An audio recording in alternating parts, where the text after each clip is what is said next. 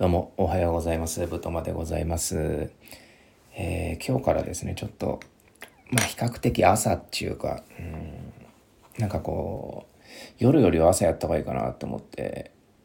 まあ朝やろうかなって、まあ、でき、できるなら毎日やっていきたいなって思うんですけれども、なんか、まあ本日はですね、夢ゾンビの話をしたいと思います。ま夢ゾンビっていうね、あの、まあ自分の造語なんですけれども、あの、まあ夢ってあれですよね、すごくなんかこう、便利だし、使いたいというか、うん。未だにこの、なんだろうな、すごくインフルエンスな言葉っていうかなんかこう、うん、真似したい言葉というかさ、なんか、みんな使う言葉ってあるじゃないですか。なんかツイッターとかで流行って、流行ってる文言とか使い方とか。なんかこう、まあ、最近こう SNS で見てると、なんかこの輝きよみたいな感じで語尾によをつけたりとか、この演技の素晴らしさよみたいなとかさ、なんかそういう文言ってみんな使いたがるじゃないですか。なんか、そういう定型文というか。まあその最古のものというかさ、ずっと流行り続けてるんですよ、この夢って言葉。で、なんかこの夢っていう言葉をみんな使いたいから、なんか使ってるなっていう言葉があって、逆にこの夢っていう言葉は便利で、まあ薬品的に言うともうなんかこうスステロイド強めみたいなところあって、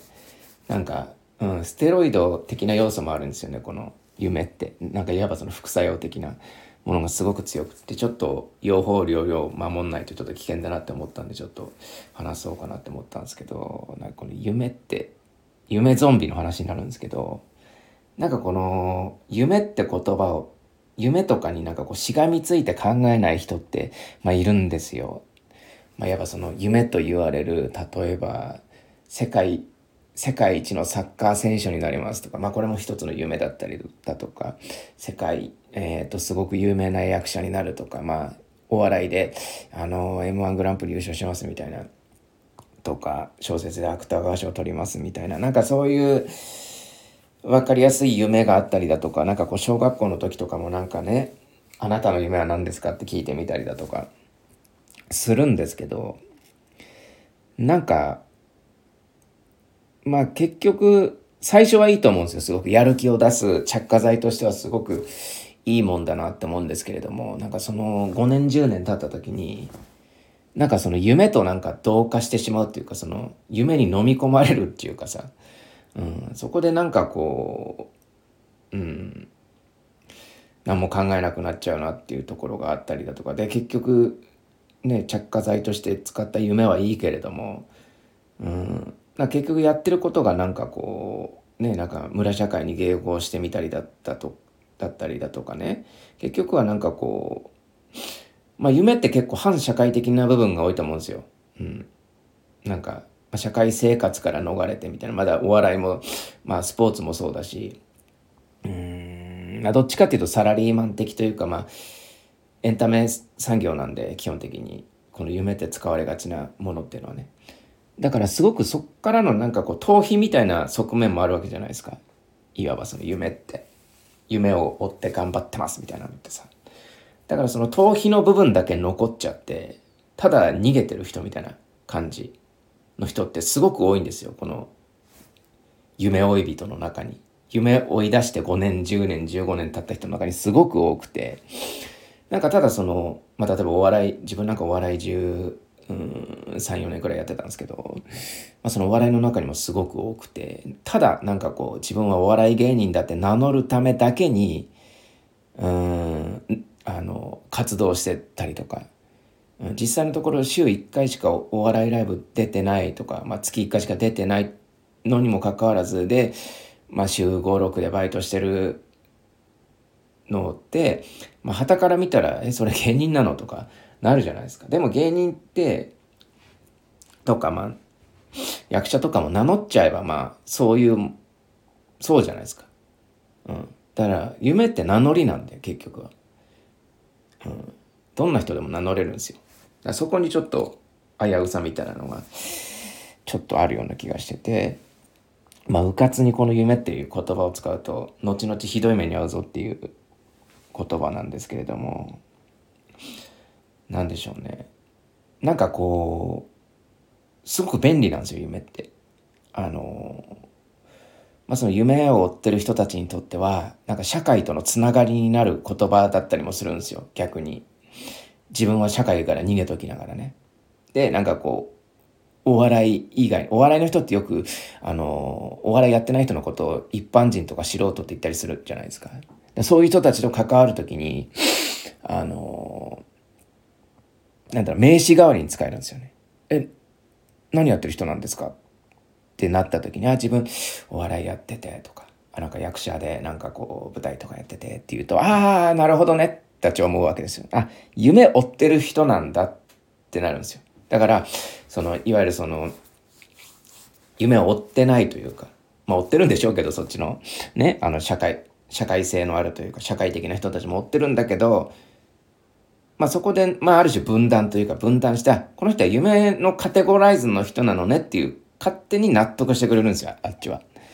で、話が進みやすいんですよ。あ、で、や、ど、じゃあどんな活動してるんですか？とかさ。っていうのが結構自分がそのお笑いやってる時にあって、うん。最初はこう普通にね、喋ってるんですけれども、やっぱこう、何なんだこいつはってやっぱなってくるわけじゃないですか。社会にも属してないっぽいし、何なんだこの人はってなった時に、あ、お笑いやってますって言うと、あ、なるほどってなるんですよ。うん。で、これも、まあ、よしあしっていうか、うん。なんか、すごく楽だよねって。何も考えなくていいよねで、結局何も考えずに、お笑いやってます。役者やってますってなるじゃないですか。それって結局なんかこうね、うん、まあコンフォートゾーンというか、水は低きに流れるというか、すごく夢を追ってるくせに、すごくそのなんかこう、一番いちゃいけないというか、楽なとこ楽なところに、を回遊してるみたいな感じになっちゃうんですよね。で、自分もそういう期間が長いことあったんですごく、うーん、危ないなっていうところがあるんですよ。そもそも夢追い人というかさ、夢を追ってる人の醍醐味っつったらやっぱこうなんかね、そういうところからいかに抜け出して克服していくかみたいなところあるじゃないですか。うん、じゃないとやっぱこう、ね、そういう一番とかいうなんかすごいエゴイスティックなそのね部分に到達することって難しいじゃないですか。うん。だからねあのそういうのが良くないなって思いましたね。うん。だからまあ今回のその夢ゾンビっていう話をしましたけれどもなんかそれを通じてなんかそもそも自分とかさあの私自身っていうものをさなんかこうアピールしたくてそれが、まあ、例えばサッカースポーツなりなんなり、まあ、お笑いも役者もそうですけどその自分をアピールしたくてやるにもかかわらずこの夢ってものと同一化したりこう混ぜたりすると結局は一番自分のなりたくなかったものになっちゃってるみたいなことってありますよねだから